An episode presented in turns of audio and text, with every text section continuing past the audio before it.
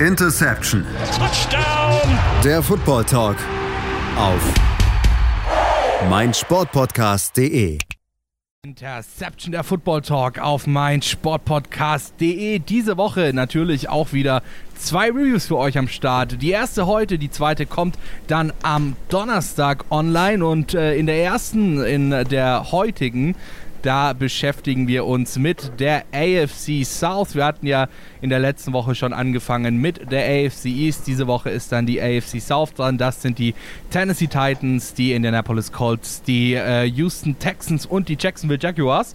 Und äh, wie immer fangen wir natürlich Worst to Best an. Und diese Woche wir, das sind Patrick Rebin, Kevin Wüschüs und Sebastian Mühlenhof wieder gesundet. Freut mich ganz besonders, dich heute wieder mit dabei zu haben, Sebastian.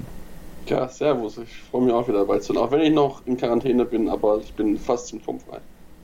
Das freut mich sehr. Dann würde ich sagen, fangen wir an der Stelle doch gleich mal an. Wie gesagt, Worst to Best gehen wir vor und zwar mit den Jaguars. Ja, Jacksonville, es war nicht ihre Saison, wobei man auch dazu sagen muss, in gewisser Weise schon, denn sie haben sich am Ende den äh, First Overall Pick von den Jets doch noch gesneakt, weil die Jets es dann auch nicht nur nicht hinbekommen haben zu gewinnen und auch nicht hinbekommen haben zu verlieren. Nichtsdestotrotz 1 äh, zu 15 die grandiose Saison der Jacksonville Jaguars. Und ähm, das äh, wirft natürlich die Frage auf, ja, was war da los in Jacksonville in der vergangenen Saison, Sebastian? Ja, es war halt der typische Jacksonville Jaguars-Saison. Also irrelevant wie sonst was. Und ähm, also ja, das, es war ja eigentlich schon abzusehen, dass das Team nicht gut sein wird und dass sie am Ende dann mit 1 zu 15 dastehen, überrascht jetzt nicht unbedingt. Sie haben einige Spiele echt gut gespielt, also da waren die doch wirklich teilweise doch nah dran, da vielleicht mehr Siege einzufahren. Ist aber im Endeffekt jetzt vielleicht gar nicht so schlecht, denn man hat jetzt immerhin die Chance, den besten, das beste Quarterback-Talent seit Andrew Luck zu holen im NFL-Draft. Ähm, deswegen es war zu erwarten, man hat auch endlich Doug Marone gefeuert, man versucht endlich mal wirklich einen Neustart zu machen, auch wenn es noch nicht so ein richtiger Neustart ist, aber darüber reden wir ja gleich noch. Ähm, aber es, es war einfach Zeit, es muss einfach was Neues mal in, in Jacksonville passieren, denn ganz ehrlich, das Team ist jung, es hat Talente mit dabei und jetzt braucht es einfach eine neue Führung, eine neue sportliche Leistung, endlich diesem Team und das Potenzial, was sie durchaus gedraftet haben in den letzten Jahren, ja, endlich mal zu füttern und dann auch mal endlich relevant zu werden in der AFC South, nachdem sie ja den letzten Jahren eigentlich äh, ja, unter Verliefen gespielt haben. Ja, Sebastian, du hast gerade eben gesagt, den, äh, die Jaguars sind ein relativ junges Team und ähm, sie haben eben die Chance mit ähm, Trevor Lawrence, den oder einen der möglicherweise besten Quarterbacks ähm, seit langem im Draft wieder dann zu ziehen. Ähm, wobei sich natürlich auch die Frage stellt, ich meine, wir haben jetzt auch schon öfter mal diese krassen Draft-Quarterbacks gehabt, die sich dann eben am Ende doch nicht als äh, den Real Deal, äh, Real Deal irgendwie rausgestellt haben. Ich meine, letzte Woche haben wir schon über einen gesprochen. Sam Darnold wurde ja auch extrem gehypt ähm, bei seinem Draft. Wir hatten Leute wie zum Beispiel, ja, auch Johnny Football muss man letzten Endes, Johnny Manziel muss man letzten Endes dann in diese Hype-Class ähm, irgendwie rein zählen, die es dann am Ende eben doch nicht wirklich geschafft haben in der NFL. Ähm, viele davon eben auch aufgrund von, sag ich mal, gewissen Problemchen. Hier Johnny, Johnny Manziel zum Beispiel ähm, hat ja sein Suchtmittelproblem, um das mal nett zu äh, umschreiben. Und ähm, ich bin mir nicht sicher, ob man wirklich, weil, ob man, ob man wirklich alles auf, auf diese eine Karte ähm, Trevor Lawrence setzen sollte. Und in meinen Augen haben die Jaguars eben das Problem, dass sie kaum eine andere Chance haben, außer jetzt eben für Trevor Lawrence zu gehen und ähm, dann mit ihm letzten Endes den großen Wurf zu treffen, äh, Kevin, oder? Also ich meine, wenn man sich so auch gerade die letzte Saison nochmal anschaut ähm, und die Spieler, die sie eben haben, also in, in meinen Augen ist das nicht so extrem erfolgsversprechend jetzt alleine vom Spielermaterial. Du hast ein, zwei gute Spieler dabei, aber um wirklich erfolgreich zu sein, brauchst du halt eben diesen einen großartigen, oder? Ähm, ja, du hast halt jetzt gesagt, ähm, es gibt keine Alternative, keine wirkliche Alternative als Trevor Lawrence zu, dra zu draften, aber du brauchst ja auch keine Alternative. Also der Quarterback, ohne jetzt die Diskussion von vergangener Woche wieder aufzubringen, ist die einflussreichste, schrägstrich wichtigste Position im Football. Und wenn du deinen Quarterback hast, und wir gehen jetzt einfach mal davon aus, dass Trevor Lawrence der Quarterback sein wird, ähm, von dem wir erwarten, dass er es ist, dann bist du, dann hast du die wichtigste Position geklärt und dann kannst du das Talent, was durchaus um ihn herum vorhanden ist. Sicherlich ist es immer noch der Stand jetzt qualitativ vielleicht mit schlechteste Roster der Liga, aber wenn du den Quarterback hast und du hast defensiv äh, Schlüsselspieler wie Josh Allen oder ähm, Miles Jack, dann kannst du ganz anders planen. Wenn du dann noch mit, einem, mit ähm, Nick Saban als Coach eine Philosophie, eine Identität, eine Kultur schaffen kannst in dieser Franchise und den Ton quasi setten kannst, dann ist die Ausgangslage einfach gleich eine ganz andere. Natürlich bleibt das Team eins, was viele Baustellen hat, aber grundsätzlich geht es natürlich für die Jaguars in der nächsten Saison erstmal darum, Trevor Lawrence an die NFL zu gewöhnen und zu identifizieren, welche Spieler wirklich langfristig Teil dieses Rebuilds sein können. Jetzt losgelöst von den Schlüsselspielern, von denen wir das alle erwarten, sondern eben auch, welche Rollenspieler könnten langfristig eine Rolle spielen und wer eben nicht. Und das wird sich jetzt über die Free Agency und auch über den Draft in den nächsten Runden, sprich zweite, dritte, vierte, ähm, zeigen, was die Jaguars da machen können. Denn klar, dass Trevor Lawrence der erste Pick sein wird, das ist, steht außer Frage aber wirklich interessant und richtungsweisend auch in Bezug auf das, was du mit Sam Darnold und den Jets schon angesprochen hast, wird es eben, was machen die Jaguars mit den übrigen äh, Draft-Picks, die sie haben.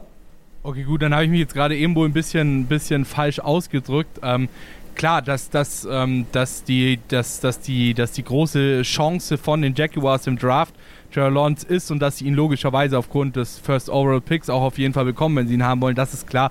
Nee, ähm, mein, meine, meine Frage bzw. mein Gedankengang war eher dahingehend, ähm, ob es nicht ein extrem großes Risiko ist, wirklich alles auf diese eine Karte setzen zu müssen. Das war quasi so diese, diese Frage, auf die ich hin wollte. Ähm, nicht, ob sie alles drauf setzen werden. Ja, das, das werden sie, beziehungsweise sie haben ja schon alles in der vergangenen Saison drauf gesetzt, dass sie eben 1 und 15 gegangen sind und sich den, äh, den First Overall Pick geholt haben, sondern ob es halt wirklich, ja, dann letzten Endes erfolgsversprechend sein kann für sie, ähm, alles drauf zu setzen und sich Trevor Lawrence zu holen, ähm, auch mit dem Spielermaterial, das sie jetzt eben momentan im Roster haben, Kevin. Ja, aber wenn, ähm, ich, wenn ich da ja, eingreifen ja, okay. du musst auf diese Karte setzen, denn seien wir ganz ehrlich, das Problem damals, als die Jackson Jaguars ihre beste Phase hatten, wie auch heute, ist die Quarterback-Position. Da haben sie noch keinen wirklich guten Quarterback, ich glaube, jemals auf dieser Position gehabt.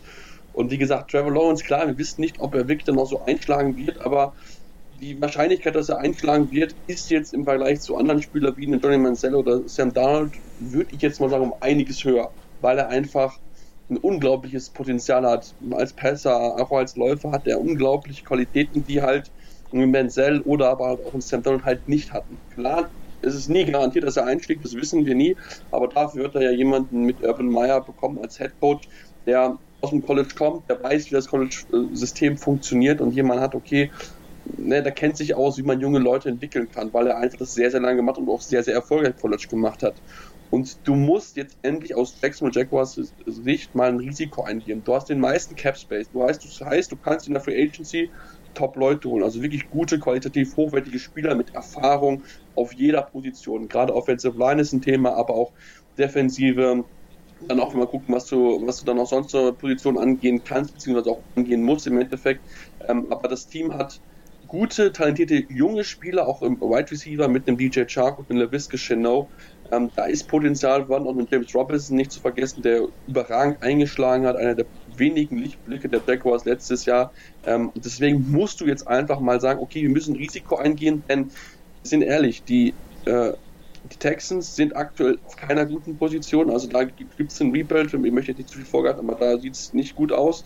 Die Titans, so gut sie auch aktuell spielen, auch da ist einiges im Argen. Also da kann man auch angreifen. Und auch die Colts, die einen guten Master haben, auch mit jungen Spielern, also das kann man sich als Beispiel nehmen, haben auch die, die, die Problemfrage Quarterback. Und deswegen musst du jetzt angehen, du musst bereit sein, alles auf die Karte zu setzen. Und wenn du jemanden wie Trevor Lawrence bekommen kannst, der zieht auch Interesse von Free Agents und dann sagen Leute, ich möchte hinkommen, weil ich gerne mit diesem Spieler spielen möchte. Und ähm, das musst du jetzt einfach für deine Vorteile nutzen und da musst du jetzt einfach mal Risiko machen, weil wenn du immer nur hin und her dümpelst und nicht bereit bist, mal ein gewisses Risiko einzugehen, ja, dann hast du nichts verloren in dieser Liga.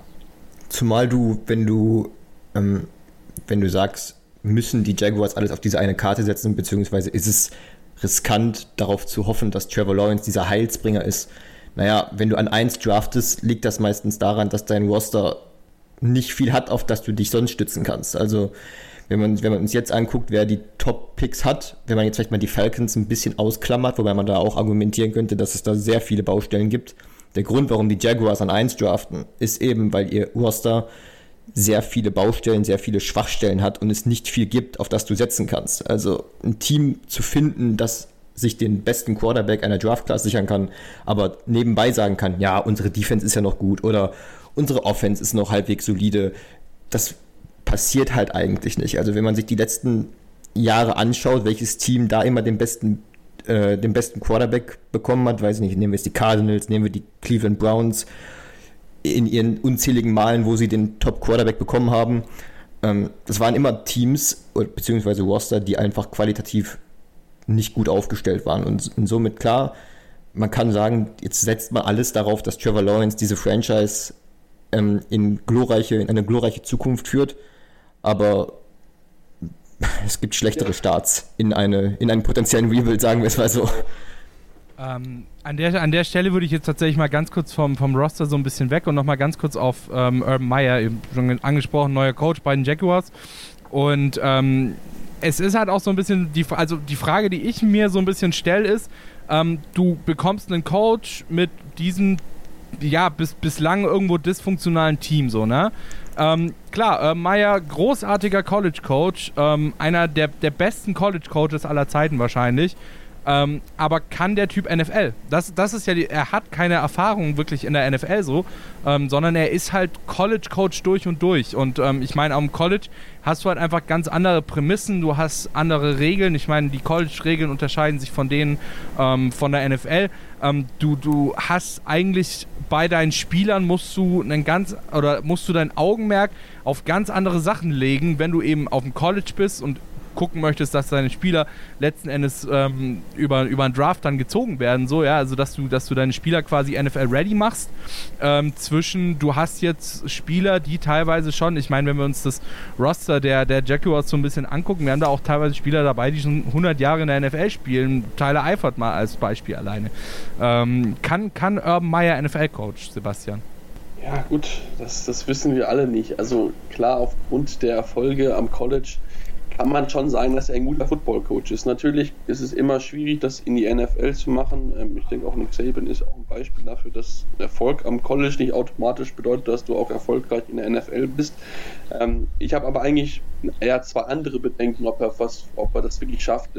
einmal müssen wir nicht vergessen, Urban Meyer hat schon zweimal einen Job beendet wegen Health, Health Concern, also wegen gesundheitlichen Problemen. Das ist etwas, der Mann ist jetzt ich glaube 65 Jahre alt, was man auf jeden Fall im Auge betrachten sollte, weil nochmal dieses NFL natürlich nochmal mehr härter, er wird noch mehr unter, unterm Fokus stehen, die Medien werden noch genauer darauf achten, was er macht.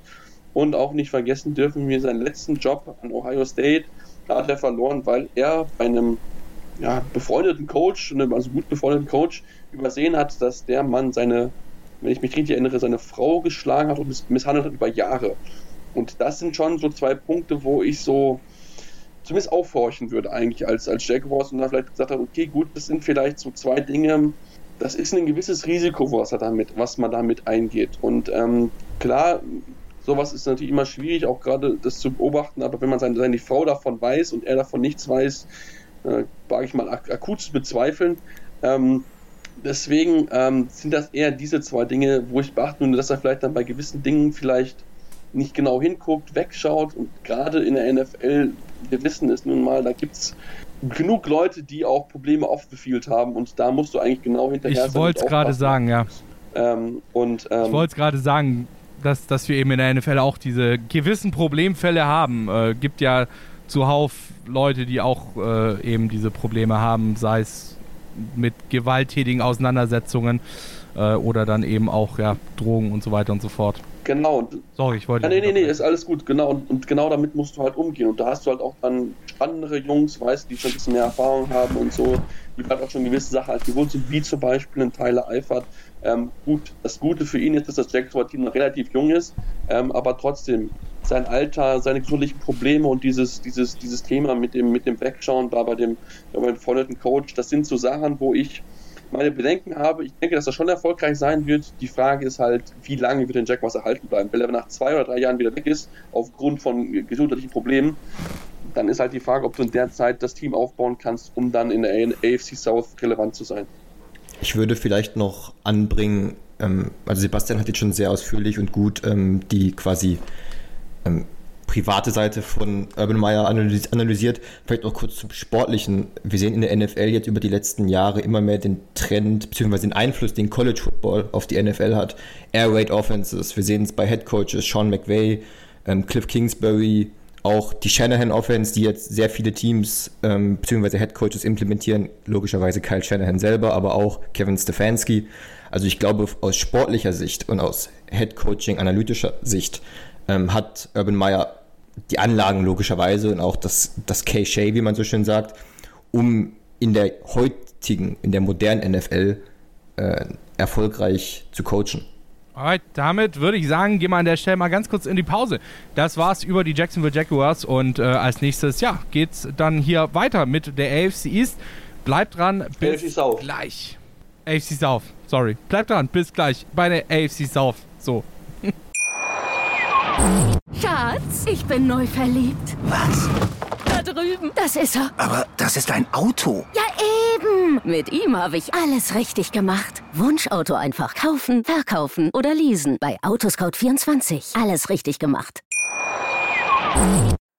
Und da sind wir wieder zurück aus unserer kurzen Pause Interception der Football Talk auf mein Sportpodcast.de. Ja, wir sprechen in dieser Folge über die AFC South und äh, nicht die AFC East, wie ich das vorhin falsch gesagt habe, sondern die AFC South, ganz wichtig. Und wir haben gerade eben schon über die Jacksonville Jaguars gesprochen. Schlechtestes Team der diesjährigen Regular Season Record von 1 und 15. Und wenn wir mal ehrlich sind, dann wird es jetzt auch nicht arg viel besser. Zwar im Rekord ein bisschen besser, äh, denn jetzt stehen als nächstes in unserem Worst to Best äh, die, äh, die Tennessee Texans, genau. Die Houston Texans in der Reihe. 4 und 12 der Rekord in, äh, in der vergangenen Saison.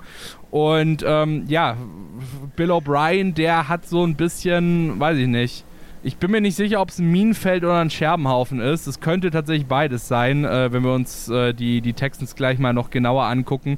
Hinterlassen. Ja, die Texans 4 und 12, wie gesagt, ähm, die Saison auch nicht unbedingt so äh, beendet, wie man es sich erhofft hatte. Ähm, ich meine, wir haben auch schon drüber gesprochen. Ähm, Bill O'Brien, ja, äh, wir hatten, irgendwann hatten wir diesen Joke, ich glaube, ähm, ich glaube, ich hatte gesagt irgendwie, dass Bill O'Brien, genau, das war in unserer Hot Take Folge, da hatte ich gesagt, dass Bill O'Brien bei den Texans als Coach entlassen wird und da hat Sebastian noch gefragt, wer will ihn denn entlassen? Er selber, weil er auch gleichzeitig GM war, Sebastian.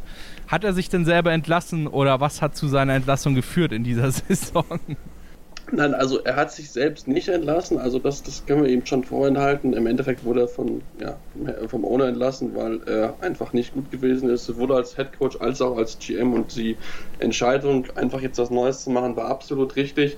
Was dann aber danach kam, ich glaube, das ist eigentlich noch das, das viel größere Chaos, was mittlerweile entstanden ist mit ähm, der Saga um Deshaun Watson. Ähm, und äh, ja, da ist viel, viel kaputt gegangen ähm, und im Endeffekt überwiegt das auch über eine Saison, die nicht gut gewesen ist. Das hat man vielleicht schon so ein bisschen absehen können, weil, wie gesagt, defensiv einfach die Probleme viel zu groß sind. Offensiv hat Deshaun Watson wirklich ja, gut übertünchen können oder zumindest so gut es geht. Ähm, und ja, deswegen, er hat es versucht, Sean Watson. Jetzt stehen die Texans, wie gesagt, in einem großen Scherbenhaufen und ähm, da ist noch einiges zu besprechen und da ist das letzte Wort natürlich auch noch nicht gesprochen. Also da bin ich sehr, sehr gespannt, was die nächsten Wochen noch für uns bereithalten werden.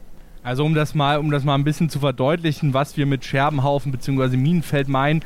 Ähm, ihr habt sicher auch alle noch im Kopf der äh, ja, Lacher der vergangenen Offseason, ähm, als die Texans grandioserweise mit den Arizona Cardinals gemeint haben, traden zu müssen und sich äh, David Johnson im Tausch gegen, beziehungsweise ja, ähm, sie haben sie haben die Andre Hopkins abgegeben und sich dafür im Tausch David Johnson geholt. Und äh, was ein grandios. Und, und Pick, Second Rounder, glaube ich, war das. Second oder Third. Äh, was, was, was, was ein grandioser Tausch, einen ähm, alternden Running Back, der eigentlich nur eine wirklich gute und eine so halb gute Saison hatte und absolut injury prone ist, gegen einen der besten Wide Receiver der Liga abzugeben. Du hast Brandon Cooks, der ähm, mittlerweile auch schon irgendwie 35 gefühlt ist oder so. Du hast Will Fuller, der, ähm, ich glaube, in seiner Karriere noch keine Saison ganz gespielt hat, sondern maximal die Dreiviertelsaison spielt und sich danach ins Lazarett legt. Ähm, du hast Randall Cobb, ähm, was jetzt auch nicht so unbedingt vielversprechend war. Auf Titan Jordan Akins, Darren Fells äh, und Pharaoh Brown. Äh, ja, gut. Äh, es ist jetzt nicht unbedingt das beste Team der Liga, Kevin, oder? Also vom Roster her. Natürlich nicht. Also der, der, der, also das Team ist einfach. Fangfrage. Ich würde, ich würde wahrscheinlich auch sogar eher mit einem Scherbenhaufen als mit dem Minenfeld gehen, weil du die Schäden des Minenfelds bzw. die Gefahren nicht so wirklich erkennst. Beim Scherbenhaufen siehst du selbst als Außenstehender, wie katastrophal es eigentlich ist. Und das Wobei, ganz kurz, wenn ich dich ganz kurz unterbrechen darf, ähm, das Minenfeld war auch eher daher gedacht, dass es äh, dem Nachfolger von Bill O'Brien noch ordentlich um die Ohren fliegen könnte, wenn er wo falsch hintritt. Die Sache ist, dass die meisten Minen sind ja schon hochgegangen. Also, äh, wenn du jetzt JJ Watt siehst, der weg ist, DeAndre Hopkins ist weg, die Sache mit Deshaun Watson, da weiß sich der kommende GM auch, weiß auch, was ihn erwartet. So, also außer Bill, ähm, Bill O'Brien hat noch weitere Minen gelegt, von denen wir noch nicht wissen, dass sie da sind, wenn du darauf anspielst. Ich mir ganz gut vorstellen könnte. noch quasi ein Abschieds, Abschiedsgeschenk hinterlassen hat, wer weiß, was er noch irgendwie fabriziert hat, aber um auf deine Frage zurückzukommen, nein, der, der Roster ist, ist, ist einfach schlecht. So, und das Problem ist, dass der Roster weder auf die Zukunft irgendwie ausgerichtet ist, noch natürlich nicht auf das Jetzt gewinnen. Du hast mit Deshaun Watson einen der besten Quarterbacks der Liga und das war's. Du hast noch mit Larry Tanzel einen guten O-Liner. Ähm, Will Fuller zum Beispiel, den du schon angesprochen hast, der noch halbwegs brauchbar in der Offense ist, wird Free Agent. Ähm, wird sich sicherlich auch andere, einen anderen äh, Spielort besser vorstellen können als, als Houston künftig.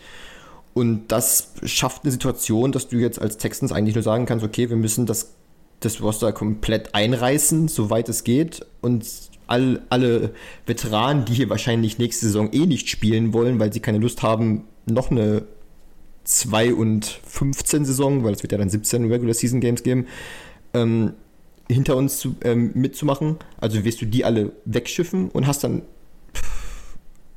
junge Rookies, hast vielleicht ein paar Leute, die aus Sympathie zu Houston oder aus Loyalität zur Heimatstadt, wo auch immer sie herkommen, ähm, Lust haben, da zu spielen.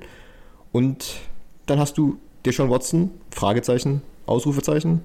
Und ja, das ist dann so die, die große Problematik und der Scherbenhaufen, den es jetzt zu beseitigen gilt, zu schauen, dass man die Weichen für den Rebuild stellt. Ja, ähm, an der Stelle würde ich tatsächlich kurz auf eine Frage eingehen, die uns erreicht hat. Äh, dieses Mal über Twitter. Ed Cubamuck hat ähm, gefragt, äh, wie sollen die Texans das Thema Watson angehen. Und das reiht sich tatsächlich jetzt auch ganz gut ein ähm, in das, was ich als nächstes oder, oder das Thema, über das ich als nächstes sprechen wollte. Wir haben dieses Thema Deshaun Watson. Ähm, JJ Watt ist jetzt schon gegangen im Zuge dieser generellen Unzufriedenheit, auch was eben die Disziplin im Team angeht. Ähm, die, die gleiche Diskussion haben wir bei Deshaun Watson, ähm, der auch schon ziemlich hochgegangen ist, weil er halt eben gesagt hat, ähm, das ist kein Team, mit dem du irgendwas erreichen kannst, weil die Disziplin fehlt, ähm, weil der Wille im Team fehlt. Ähm, jetzt ist das momentan noch so ein bisschen die unendliche Geschichte, weil die Texans ihn eigentlich nicht gehen lassen wollen. Deshaun Watson möchte aber definitiv weg. Ähm, hat zwar noch Vertrag, hat natürlich aber als Quarterback gerade seines Kalibers ähm, letzten Endes dann auch die Trümpfe in der Hand gegen sein Team. Ähm, wie wird das Ganze weitergehen mit Deshaun Watson, äh, Sebastian? Glaubst du, dass er die Texans jetzt noch verlässt oder dass sie ihn behalten wollen und er vielleicht sogar ein Jahr Holdout einlegt, solange bis sie ihn eben weggeben, weil sie Angst haben müssen? Äh, er haut sowieso ab in seiner nächsten Free Agency und äh, sie bekommen gar nichts mehr für ihn. Also, ich bin ganz ehrlich, ich glaube nicht, dass Deshaun Watson die Texans in diesem Offseason verlassen wird.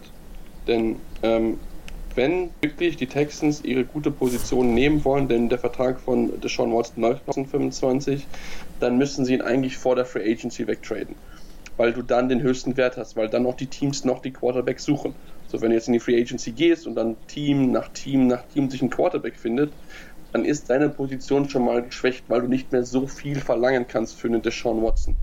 Deswegen, ich glaube nicht, dass Deshaun Watson das die Houston Texans verlassen wird, weil sonst wäre es schon längst passiert, denn je näher du an den Draft ranrückst, desto geringer wird noch deine Position und spätestens nach dem Draft kannst du ihn sowieso nicht mehr abgeben, weil dann haben alle Teams quasi ihre, ihre Quarterback sich ausgesucht für das kommende Jahr so, und was willst du dann machen? Also das wäre dann, äh, da kannst du nichts mehr gewinnen, da kannst du nichts für den Draft gewinnen, weil die Draft-Picks, die du ja haben willst und brauchst für den Rebuild, brauchst du für den kommenden Draft, weil die nun mal am wertvollsten sind und du dann weißt, okay, gut, was kriege ich in der ersten, in der zweiten Runde?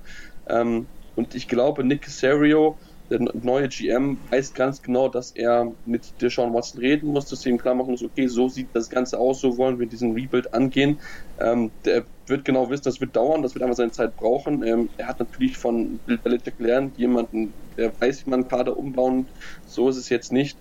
Ähm, aber ich bin mittlerweile an dem Punkt, dass ich nicht glaube, dass Deshaun Watson weggeht. Ähm, ich würde es ihm wünschen, ganz ehrlich, weil, wie gesagt, die Texans werden jetzt wahrscheinlich erstmal ein, zwei Jahre irrelevant sein.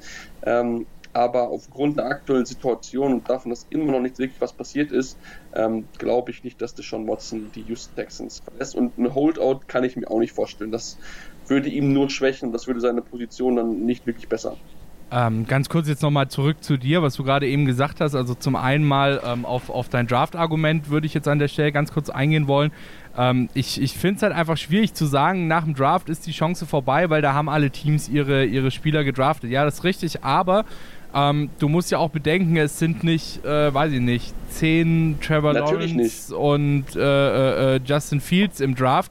Heißt, es gibt auch letzten Endes dann immer wieder die Teams, die einen Quarterback brauchen, im Draft in die Röhre geguckt haben und dann eben auch eventuell overpayen, weil sie eben einen Quarterback dringend brauchen, es im Draft nicht geklappt hat, sie äh, um den Draft nicht traden konnten, sich nicht hochtraden konnten im Draft ähm, und dann eben auch, weil sie eben auch, ich meine, wir haben jetzt vorhin im Vorgespräch beim Thema Laramie Tunzel über, über dieses über dieses Championship Window, über dieses Super Bowl Window gesprochen, weil sie sich eben mit einem guten Quarterback in einem äh, Championship Window sehen würden und dann eben auch möglicherweise overpayen für einen Deshaun Watson, wobei natürlich ein Deshaun Watson so schon extrem viel wert ist. Ähm, und das Zweite, was du gesagt hast, jetzt gerade eben zum Holdout, es schwächt seine Position. Ja, das ist richtig aber es würde halt eben seiner, seiner Forderung, getradet zu werden, nochmal Nachdruck verleihen und vor allem würden die Texans auch sehen, dass sie im Grunde genommen nicht viel davon hätten, ihn weiterhin zu behalten, weil er eben nicht spielen will. Und ein Quarterback wie Deshaun Watson, der ja nun auch wirklich ein extrem großes Talent ist, ja, ich meine, da, da müssen wir nicht drüber reden, was Deshaun Watson für ein Talent ist und was er eben mit einem vernünftigen Team an seiner Seite ähm, auch durchaus erreichen kann in dieser Liga, ähm, dem wird so ein Jahr Holdout nicht schaden. Im, im Gegenteil, so er, er zeigt halt eben seinen Willen, er zeigt, dass er nicht alles mit sich machen lässt und auch gleichzeitig, dass er eben Bock hat auf einen Titel, ja, dass er eben in Kauf nimmt, dieses eine Jahr in seiner Karriere zu verlieren um zu einem Team zu kommen, wo er eventuell um einen Titel mitspielen kann, beziehungsweise wo es naja, ihm besser gefällt.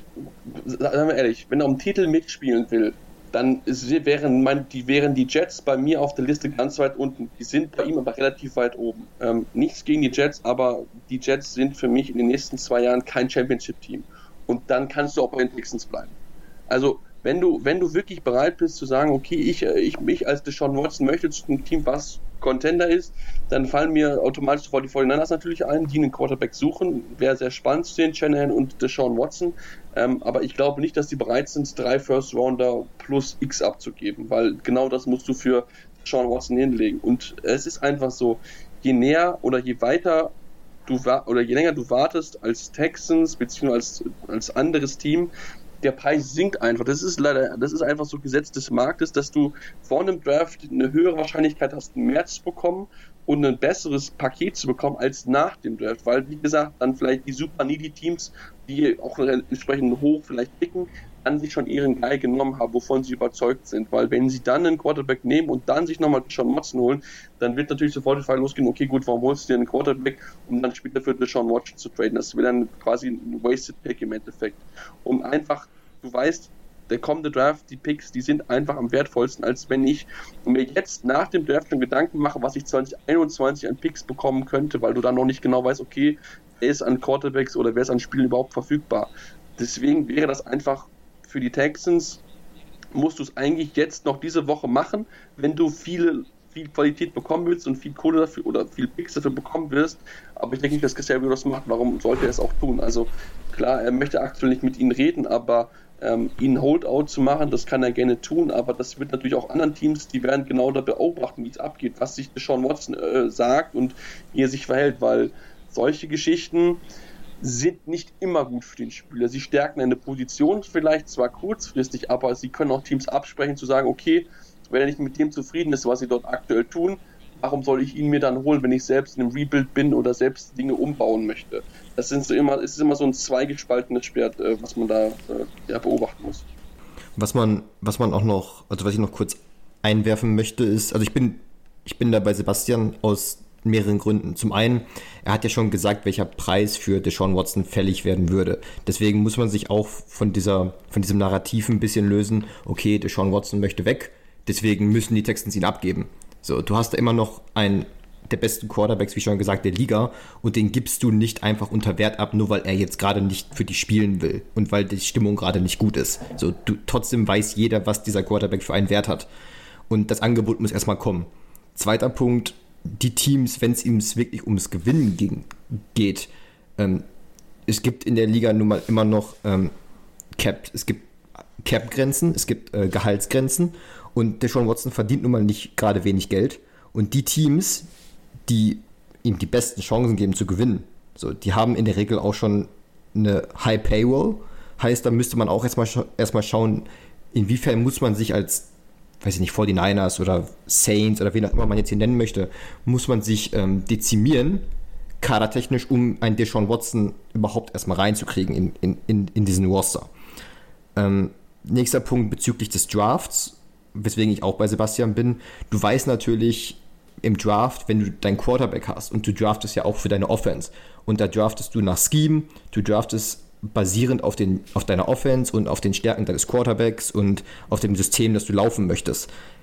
Klar, der Sean Watson kann alles gut und du kannst das so ein bisschen danach ausrichten, aber wenn du jetzt im Draft nach für Quarterback XY draftest, so und dann plötzlich nach dem Draft musst du quasi alles umschmeißen, weil dein Quarterback jetzt nicht mehr XY heißt, sondern Deshaun Watson.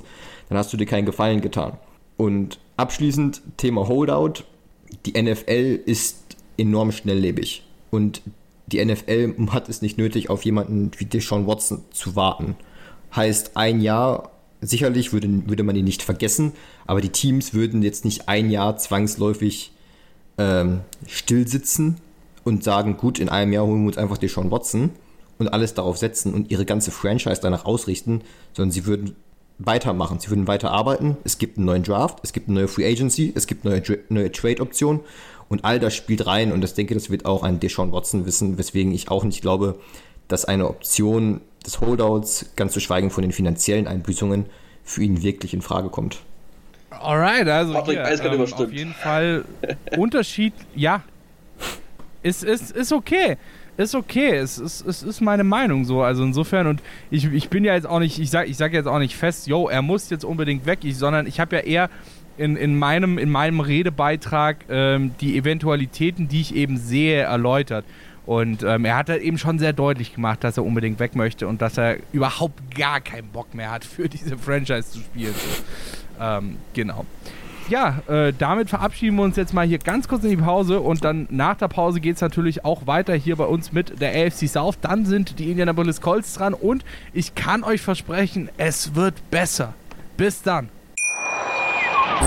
Schatz, ich bin neu verliebt. Was? Da drüben. Das ist er. Aber das ist ein Auto. Ja, eben. Mit ihm habe ich alles richtig gemacht. Wunschauto einfach kaufen, verkaufen oder leasen. Bei Autoscout24. Alles richtig gemacht.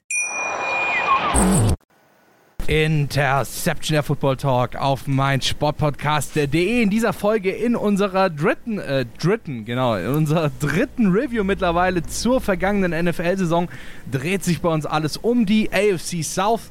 Und ähm, wir haben gerade eben schon über die schwierigsten Fälle dieser Division gesprochen. Über zuerst natürlich die Jacksonville Jaguars und äh, anschließend die Houston Texans. Und mittlerweile begeben wir uns jetzt mal in äh, angenehmere Gefilde, sage ich jetzt mal. Ähm, zumindest mal in Richtung der Playoff-Ränge, denn das ist das Team, wo wir jetzt, über das wir jetzt äh, als nächstes sprechen wollen. Das stand in der vergangenen Saison in den Playoffs. Ähm, es geht natürlich hier jetzt bei uns als nächstes um die Indianapolis Colts, da wir from worst to best sprechen.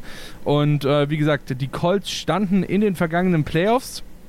Ähm, da haben sie dann in der ersten Runde ran müssen direkt mal äh, gegen die äh, Buffalo Bills, gegen die sie dann am Ende auch verloren haben. Ist jetzt nicht unbedingt eine Schande, aber ist natürlich die Frage, was können uns die Colts auch in der nächsten Saison, was wir aus der letzten Saison gelernt haben, aufs Feld zaubern. Natürlich auch äh, dieses Mal oder weiterhin mit dabei äh, meine geschätzten Kollegen Sebastian Mühlenhof und äh, Kevin Wieschüss. Und ähm, es gab einen kleinen Aufreger äh, in der Offseason. Wir haben in der letzten Woche ja schon über ähm, die Philadelphia Eagles gesprochen mit der NFC East. Und ähm, einer der destruktiven Punkte in der, vergangenen, in, in, der Vergangenheit der Philadelphia Eagles. Carson Wentz ist nicht mehr bei den Eagles, dafür jetzt bei den Colts. So, jetzt ist natürlich die Frage, inwiefern kann er die Colts weiterbringen und genau das, damit würde ich jetzt tatsächlich an der Stelle auch starten wollen. Das war nämlich eine Frage von äh, Tobias Hofland über Facebook. Sind die Colts mit Wentz automatisch Favorit der AFC South, äh, Kevin? Hm, interessante Frage. Ich würde sagen nein. Einfach aufgrund der Tatsache, dass zum jetzigen Zeitpunkt niemand von uns weiß, welchen Carson Wentz die Indianapolis Colts überhaupt bekommen. Ähm, die Eindrücke, die bei den Eagles entstanden sind, ja, man kann es auf den Roster schieben, man kann es aufs Coaching schieben, aber trotzdem sind die Eindrücke diejenigen, jene, welche immer noch prägend sind. So, es gibt den Carson Wentz, der MVP wurde, der die Eagles zu weiten Teilen in die Playoffs geführt hat. Und es gibt den Carson Wentz, der seitdem nicht so gut performt hat. Und klar, die Colts haben jetzt nicht viel aufgegeben, um ihn zu bekommen. Aber für mich hat das starke Parallelen zu der Diskussion, die wir vor, oder die sich die ganze NFL, die ganze NFL-Bubble quasi vor einem Jahr schon geführt hat. Und das sind die Colts mit Philip Rivers jetzt das beste Team der Division. Da hieß es, die Defense ist stark. Eigentlich brauchen die nur einen fähigen Quarterback, der diese Offense führen kann. Und das kann doch Philip Rivers. So, lange Rede, kurzer Sinn. Im Endeffekt wurde es nichts, weil Philip Rivers dann doch nicht die Lösung war. Er war gut, aber einfach nicht gut genug. So, der Arm ist einfach angeschossen gewesen und er war in seiner Decision-Making einfach nicht mehr gut. So, das muss man einfach so sagen. Und Carson Wentz kommt jetzt mit sicherlich einem Chip on his shoulder, sich zu beweisen. Kommt jetzt mit der Chance auf einen Neustart, wenn man so will, mit, zu einem guten Team einem perspektivisch auch besseren Team, als es die Philadelphia Eagles sind und einem besseren Head Coach. Aber ich würde trotzdem den Tennessee Titans noch den äh, The Edge, wie man so schön sagt, geben. Einfach aufgrund der Tatsache, dass sich da weniger Fragezeichen bilden, wie gut dieses Team wirklich sein kann. Und bei Carson Wentz, ich bin einfach nicht überzeugt. So, ich, ich, ich spreche ihm das Talent, das er zweifelsohne hat, nicht ab. Aber ich bin nicht bereit, nur aufgrund der Tatsache, dass er jetzt einen, neu, einen, neuen, einen neuen Arbeitgeber hat, zu sagen, okay, jetzt sind die Indianapolis Colts mit Carson Wentz das bessere Team, weil dafür ist er für mich auch, hat er für mich einfach noch zu viel, ähm, lässt er für mich auch zu viel offen, was er erstmal ich beweisen muss. Ich würde noch gerne was ergänzen. Es geht für mich, es ist nicht für mich nicht nur Carson Wentz. Ähm, ich meine, wir dürfen nicht vergessen, er ist auch verletzungsanfällig. Das ist noch so ein Thema, wo ich mir okay, gut. Hm. Das ist tatsächlich das, das ist tatsächlich eine Sache, auf die ich jetzt als nächstes zu sprechen kommen wollte, was bei ihm am meisten äh, Probleme bereiten könnte, dass, dass er dem nicht gerecht wird, was man sich von ihm erwartet aufgrund seines Könnens oder aufgrund seiner Verletzungsanfälligkeit. Es gibt da so eine nette Seite, Sport, äh, Sports Injury Predictor, und die haben ihn bei 83 Prozent eben aufgrund seiner extrem starken und extrem gravierenden Verletzungshistorie. Das ist schon ein bisschen makaber. Vor allem sein Knie angeht. Klar. ja, gut, ne, man, man mag es makaber nennen, aber ich meine, der Sport ist, der, der Sport, vor allem der US-Sport, ist halt nun mal voll mit Statistiken zu allem Möglichen. Und da kannst du dann eben auch so eine Sports äh, Injury Prediction irgendwie errechnen. Also, das ist natürlich mit Sicherheit ein Thema, was sehr, sehr spannend zu beobachten sein wird. Ich würde jetzt mal sagen, dass seine Offensive Line, die er hat vor sich, schon mal besser ist als die, die er jetzt vielleicht in den letzten ein, zwei Jahren bei Philadelphia hatte. Zumal auch weniger verletzungsanfällig. Also gerade äh, was die Eagles letztes Jahr an Verletzungspech nicht nur im Wide Receiver Cover, sondern auch in der Offensive Line, ähm, wo glaube ich vier der fünf Starter ausgefallen sind, das ist schon, das ist schon brutal. Und da hat er wirklich mit einer mit einem starken Offensive Line wirklich schon eine bessere Möglichkeit, aber was für mich eigentlich noch so ein Problem ist, worüber wir eigentlich nicht so richtig reden, wenn wir auf die Colts besprechen, ist eigentlich die Wide Receiver Position. Denn klar, T.Y. Hilton, er ist gut. Ich finde, er ist nicht mehr so stark wie zu Anfangszeiten, als er mit, mit einem Endo zusammengespielt hat. Und dahinter fehlt mir halt eine Nummer 2. Also Zach Pascal würde ich vielleicht maximal als Nummer 3 so sehen, weil er mal ein gutes Spiel, mal ein schlechtes Spiel hat. Das wechselt sich relativ ab. Das ist gerade für Fantasy ziemlich bescheiden. Ähm, und Michael Pittman Jr., er hat ein gutes erstes Jahr gemacht, aber dass er so richtig, so richtig vom Hocker gehauen hat, das war bei einem oder anderen Mal auf Sicherheit der Fall, aber so konstant über die ganze Saison war es jetzt noch nicht. Klar, der ist, ist noch jung, der hat noch Potenzial, aber ich finde es einfach so, den Coles, den fehlt einfach noch ein wirklich richtig, richtig guter Receiver, um da mitzuhalten. Denn wir sehen es ja bei den, bei den Titans, die haben zwei Top-Wide Receiver und ähm, die beide gehen locker immer flockig über, über die 1000 Yards. Jetzt haben es beides geschafft letzte Saison. Also ähm, da würde ich auch sagen, da liegt auch noch ein bisschen der Hund begraben, dass sie auch offensiv noch die ein oder andere Waffe einfach im Passspiel brauchen, um wirklich dann relevant zu sein mit Blick auf Super Bowl. Da, da fehlt sie einfach noch. Und wo, Sebastian, wenn, wenn wir jetzt eben, du hast gerade eben angesprochen, die, die Roster-Problematik, vor allem auf, äh, auf der Wide Receiver-Position und Kevin hat es gerade vorhin gemeint, dass er eben den Tennessee Titans noch zumindest momentan die Edge geben würde. Ähm, wirst du das auch so sehen, beziehungsweise machst du das von dieser einen Position abhängig? Wenn sie quasi schaffen, sich auf Wide Receiver noch jemanden zu holen als Verstärkung, würdest du sie dann mit Carson Wentz oder Jacoby Brissett, wer auch immer dann am Ende spielen wird, wir wissen es noch nicht, ähm, würdest du sie dann vor den Titans eventuell sogar sehen? Schwierig. Hängt so ein bisschen davon ab, was die Titans in der Offseason machen. Ähm, da gehen wir ein bisschen nachher noch drauf. Da gibt es einige Free Agents, die, die auch die Colts haben. Also so ist ja nicht. Brissett wird Free Agent, T.Y. Hilton wird Free Agent, Justin Houston, Malik Hooker, Xavier Rhodes. Also da gibt es, äh, oder Mo Eli Cox, wobei nur äh, Exclusive Rights Free Agents ist. Also da ist ganz wahrscheinlich, dass er zurückkommt. Aber das sind einige Entscheidungen, die äh, äh, Chris Ballard machen muss, der General Manager der Colts, um ja, das Team weiter in die richtige Richtung zu führen. Die Frage ist auch, was macht er mit Melon Mack? Behält er ihn, lässt er ihn gehen?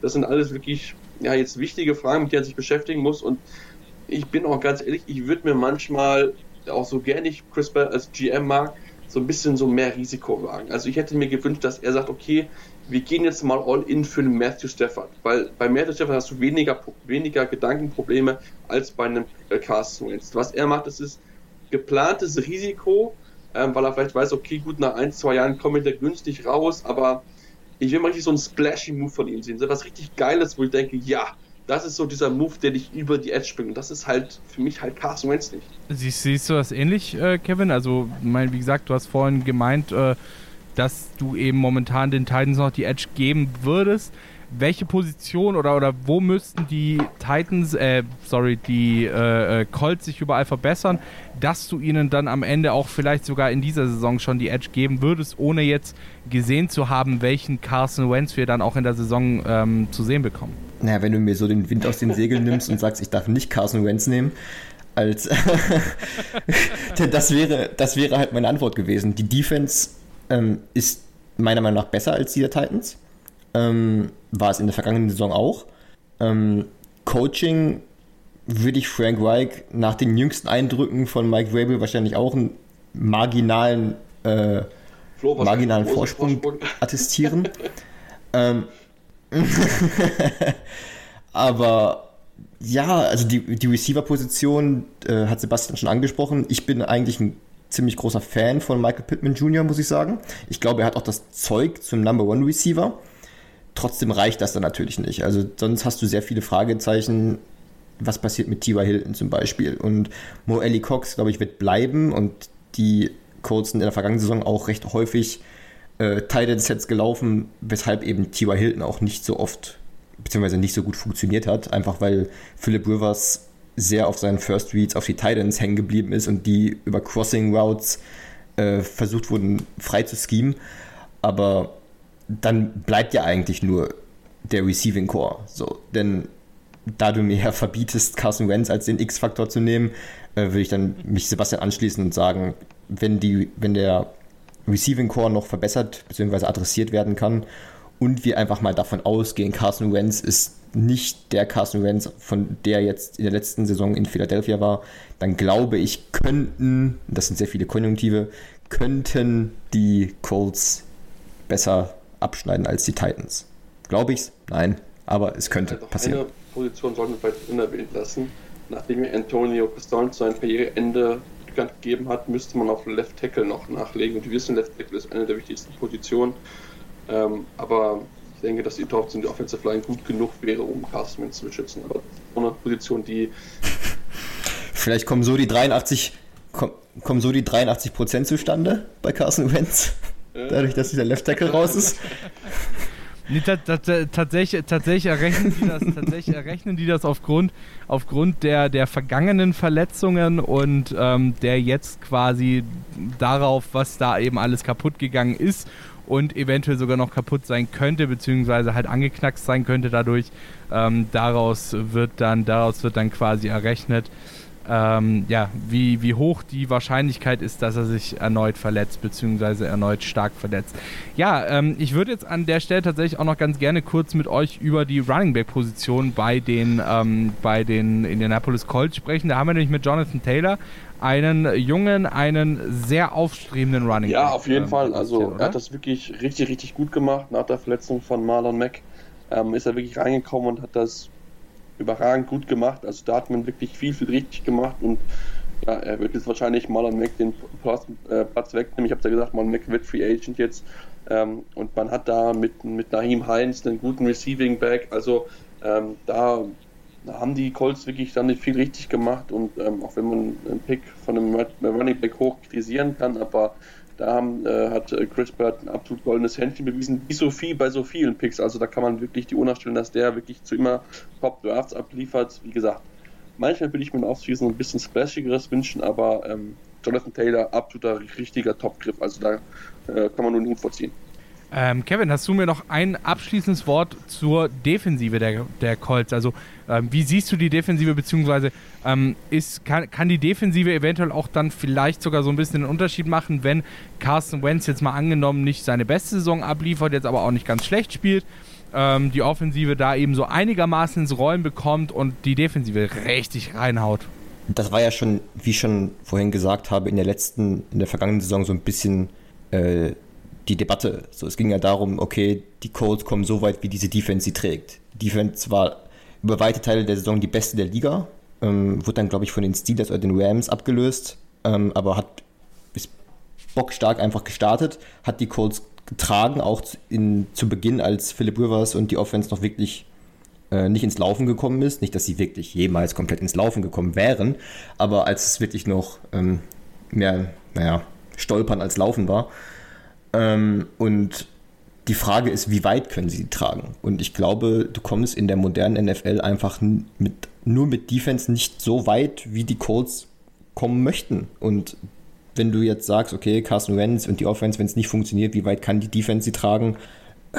Ja, vielleicht wieder bis, bis in die Wildcard-Round so höchstens, denn irgendwann muss dann halt auch die Offense funktionieren. Und die Offense muss dann eben so weit funktionieren, dass du nicht, dich nicht nur darauf verlässt, dass Jonathan Taylor ähm, dir, weiß ich nicht, zwei Touchdowns gibt und äh, Michael Pittman Jr., der erhoffte Number One Receiver wird, sondern eben auch, dass Carson Wentz der, ich will es kaum sagen, aber der Franchise Quarterback sein kann. So, denn der war, der war, er sollte er bei den Eagles sein und sicherlich, auch wenn die Colts leicht aus diesem Contract rauskommen in ein, zwei Jahren, ist der Grundgedanke natürlich, dass er im Idealfall auch der Quarterback für die nächsten Jahre sein soll. Und deswegen glaube ich, dass die Defense auch nächste Saison wieder eine tragende Rolle spielen wird bei den Colts, aber es gibt eben es gibt eben eine Obergrenze, wie weit du mit guter Defense kommen kannst, wenn die Offense dir nur durchschnittlich viel gibt. Und mit einer guten Defense kommt.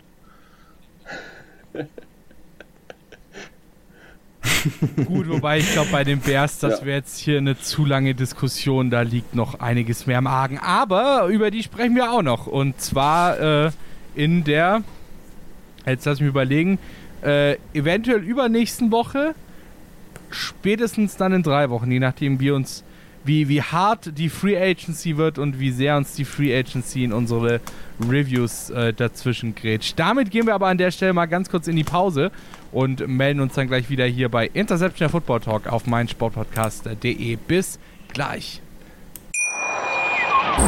Schatz, ich bin neu verliebt. Was? Da drüben. Das ist er. Aber das ist ein Auto. Ja, eben. Mit ihm habe ich alles richtig gemacht. Wunschauto einfach kaufen, verkaufen oder leasen. Bei Autoscout24. Alles richtig gemacht. Interception der Football Talk auf mein Sportpodcast.de. In dieser Folge alles zur letzten Saison der AFC South. Wir sind mittlerweile schon sehr weit fortgeschritten, äh, wie ihr als äh, aufmerksame ZuhörerInnen natürlich wisst.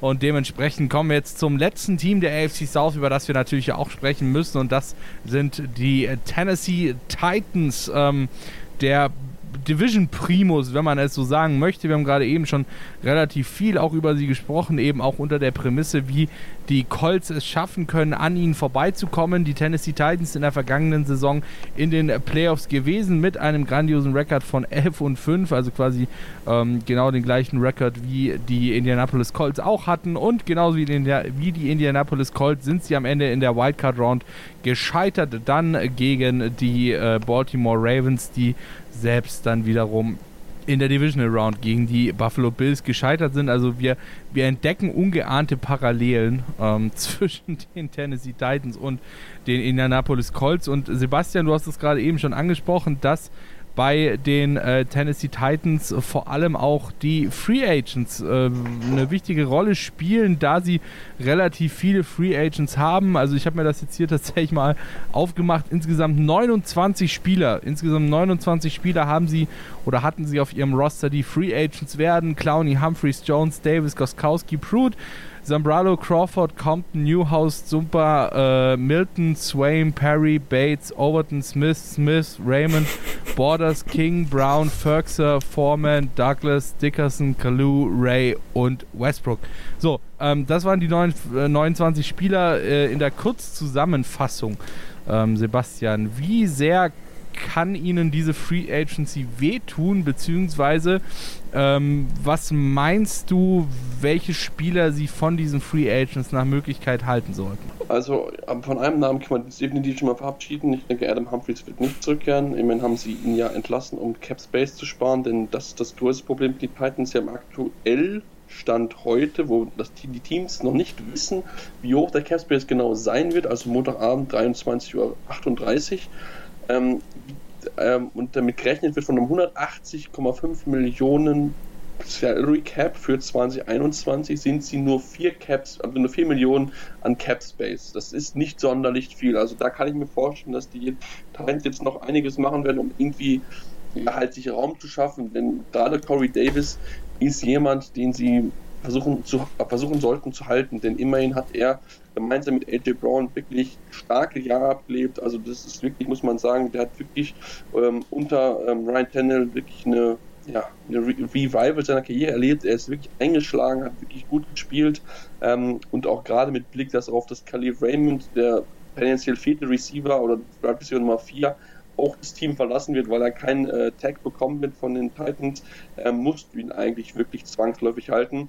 Zudem bin ich auch sehr gespannt, wie sie mit der Titan-Position umgehen, denn alle drei Titans, die sie im Roster haben, werden alle Free Agents. Ich glaube, nur äh, Fürsker wird als Restricted Free Agent da sein. Das heißt, man könnte ihn da noch entsprechend mit einem mit Tag halten. Ähm, aber es ist natürlich schon so, dass sie ja, wirklich viele, viele Leute da verlieren müssen. Da müssen sie ganz genau drüber nachdenken, wen sie sich beholen, wen sie halten, wie sie es in der Free Agency angehen, wie es im Draft angeht. Also es werden schwierige Zeiten und ähm, da musst du wirklich überlegen, ja, ist das Geld, was du in diese Position und in den Spieler investiert wird, der ist wert, was er im Endeffekt dir auch als Team bringt, denn da gibt es einen oder anderen, zum Beispiel ein Daquan Jones, wo ein Marktvalue von Spotrack für 7 Millionen äh, Average äh, Gehalt gerechnet wird, was ich nicht glaube, dass die Titans bereit sind zu zahlen, um ihn zu halten. Ja, Kevin, ähm, an der Stelle würde ich tatsächlich mal äh, darauf eingehen, was bei den, was bei den Tennessee Titans in den letzten Jahren, muss man ja eigentlich schon fast sagen, so falsch auf. Sie haben zum Beispiel mit Derrick Henry haben sie einen absolut dominanten Running Back. Ähm, sie haben mit Ryan Tannehill jetzt auch keinen schlechten Quarterback. Ähm, vielleicht jetzt nicht unbedingt der, weiß ich nicht, Top 5 Super Quarterback, aber eben auch nicht schlecht. Und ähm, trotzdem schaffen sie es dann in den Playoffs nie wirklich das zu erreichen, was sie eventuell erreichen könnten. Wo siehst du momentan noch die größten Baustellen? Ähm, außer jetzt natürlich auch, natürlich klar, logischerweise den äh, von den, äh, den von Sebastian angesprochenen Positionen, die jetzt aufgrund der momentanen Cap-Situation und weil sie Free Agents werden, äh, dann noch mehr belastet werden können. Ich bin ein bisschen überrascht, dass Sebastian vorhin bei dem einen Namen nicht äh, Jadavion Clowney genannt hat, weil wenn ich an Jadavion Clowney und sein Engagement bei den Titans denke, denke ich in erster Linie an eine katastrophale Enttäuschung. Deswegen also, haben wir uns vorgelassen. das, das macht Sinn, das macht Sinn. Nee, also das ist halt so die, größ die größte Sache, die die Titans die letzten Jahre auch zurückgehalten hat. Du kannst den Back-to-Back -back Rushing Yards Leader haben, du kannst einen soliden bis guten Quarterback haben, du kannst eine gute Offense haben, aber wenn du keinen Pass Rush hast und die Secondary auch nicht Elite ist, dann hast du halt ein Problem. Spätestens dann gegen entweder die Chiefs oder halt in diesem, im vergangenen Jahr gegen die Baltimore Ravens, die mit Lamar Jackson ein halbwegs solides Passing-Game auf die Beine gestellt haben.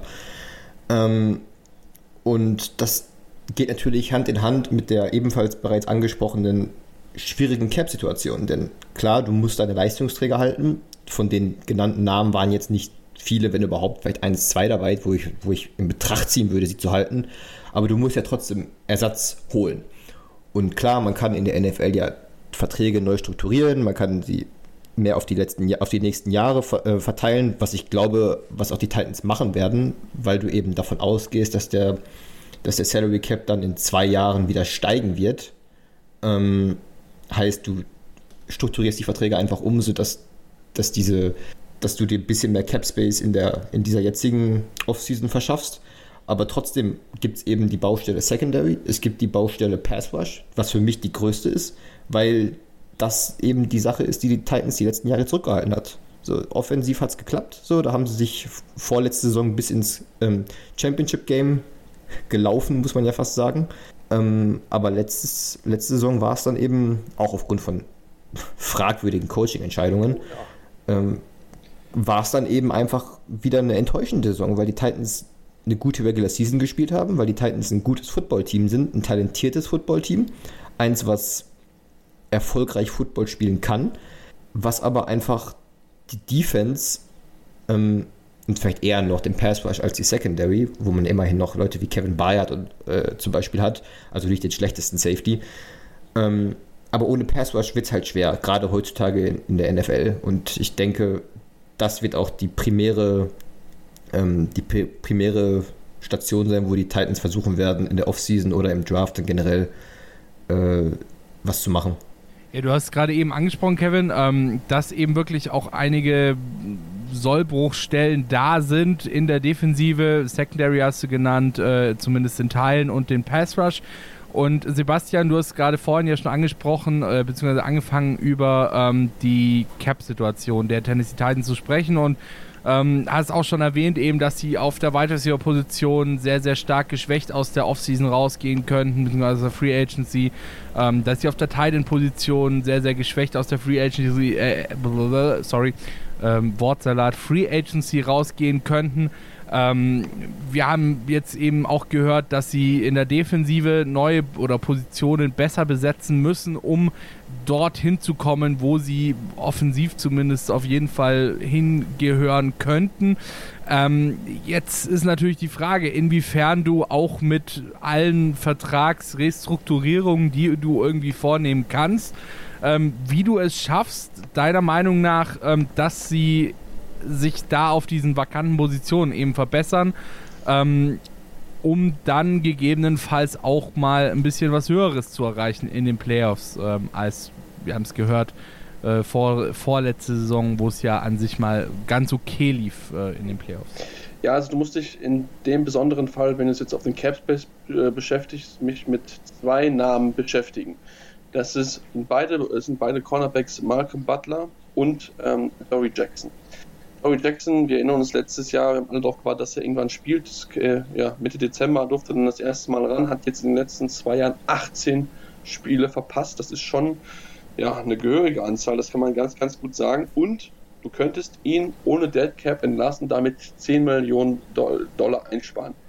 Ich glaube nicht, dass die Titans das machen werden, aber natürlich ist es trotzdem ein Thema, dass du dich damit beschäftigst, okay, ähm, was ist mit einer Umstrukturierung einer Vertragsverlängerung, sodass man da einfach Geld nach hinten hinschieben kann, mit sogenannten auch Void dass man drüber nachdenken kann, um einfach jetzt Luft zu schaffen, die du dann später, wenn der Cap Space sowieso wieder steigt, denn äh, die TV-Verträge laufen auch alle auf, da kommt auch nochmal richtig fett Geld rein, dass du es dann da quasi dann bezahlst, sodass die quasi die Spieler jetzt ein bisschen auf Geld verzichten, um dann später dann äh, entsprechend äh, um einiges mehr zu bekommen.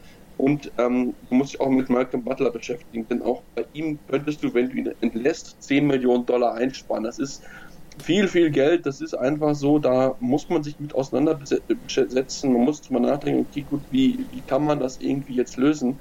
Ähm, weil du brauchst Cap Space. Das ist einfach so. Du hast einfach ein paar Lücken in deinem Team, die du füllen musst, die du auf jeden Fall irgendwie lösen musst. Ähm, ja, also da bin ich wirklich sehr, sehr gespannt, wie das äh, John Robinson, der General Manager, angehen wird, denn da wird viel Kreativität gefordert sein, um natürlich Cap Space zu schaffen. Jetzt diese Woche wird eine heiße Woche auf jeden Fall sein, da haben wir ja schon den einen oder anderen großen Namen fallen sehen, wie zum Beispiel den Carlos Dunlap bei den Seattle Seahawks. Und ähm, ich bin sehr gespannt, wie sie es irgendwie hinkriegen wollen, dann Cap Space zu generieren, aber da wird es mit Vertragsverlängerung, Umstrukturierung irgendwie versucht werden, dass man dort möglichst ja, Gehalt einsparen kann, dass man dann vielleicht dann in zwei, drei, vier Jahren bezahlen kann. Ja, du hast gerade eben gesagt, dass sie ähm, rund 10 Millionen Euro mit, äh, Euro, Dollar natürlich mit äh, Markham Butler sparen könnten.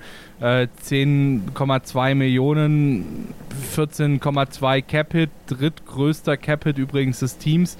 Ähm, und 4 Millionen, 4 Millionen wären davon Dead Cap, wenn sie ihn entlassen würden. Ähm, Kevin, ist das ein Tropfen auf einen heißen Stein, diese 10? Weil ich meine, 10 wenn wir, wenn wir jetzt gehört haben, was die alles an Positionen zu besetzen haben oder zu besetzen hätten, und ähm, dann hören wir, dass sie 10 Millionen locker machen können, was auf die 4 Millionen, die sie jetzt momentan haben, äh, dann insgesamt einen, äh, ja, einen Cap von ungefähr 14 Millionen ergeben würden, was jetzt auch nicht die Welt ist. Also davon kannst du dir halt einen Spieler leisten, so ähm, für die nächste Saison. Einen Spieler, der, sage ich mal, in der Liga mitspielt, ähm, in der sie sich Spieler holen sollten, oder? Ja, aber Kleinvieh macht auch Mist, wie man so schön sagt. Also du ja, musst. Deswegen, deswegen ja meine Frage, ob es ein Tropfen auf einen heißen Stein ist ähm, oder ob dieser eine Spieler, den sie sich dadurch holen könnten, durch die 14 Millionen, die dann nächstes Jahr frei wären, ähm, Cap plus eben Malcolm Butlers 10 Millionen, ähm, äh, ja, ob das schon reichen könnte erstmal, erst erstmal. Ja, also man muss ja erstmal davon ausgehen, dass der Fall Malcolm Butler ja nicht der einzige ist oder auch Adobe Jackson, sofern es passiert. Also es wird mehr, mehr äh, Restrukturierungen der Verträge geben, es wird mehr Cuts geben, es wird ähm, also das, der Salary Cap bzw. die Gehaltsstruktur der Titans wird, noch, wird sich noch gehörig verändern. Und wenn man jetzt mit Malcolm Butler dann einen Spieler holen kann, der dann vielleicht nicht nur bessere Leistungen bringt, sondern auch vielleicht weniger verdient und man dadurch dann wieder ein bisschen mehr Millionen schafft, die man dann wiederum an einer anderen Position investieren kann, wo man vielleicht ähm, statt, weiß ich nicht, drei Millionen dann einen Spieler für vier Millionen holen kann. Also das, das, das sind ja Bausteine, die aufeinander aufbauen.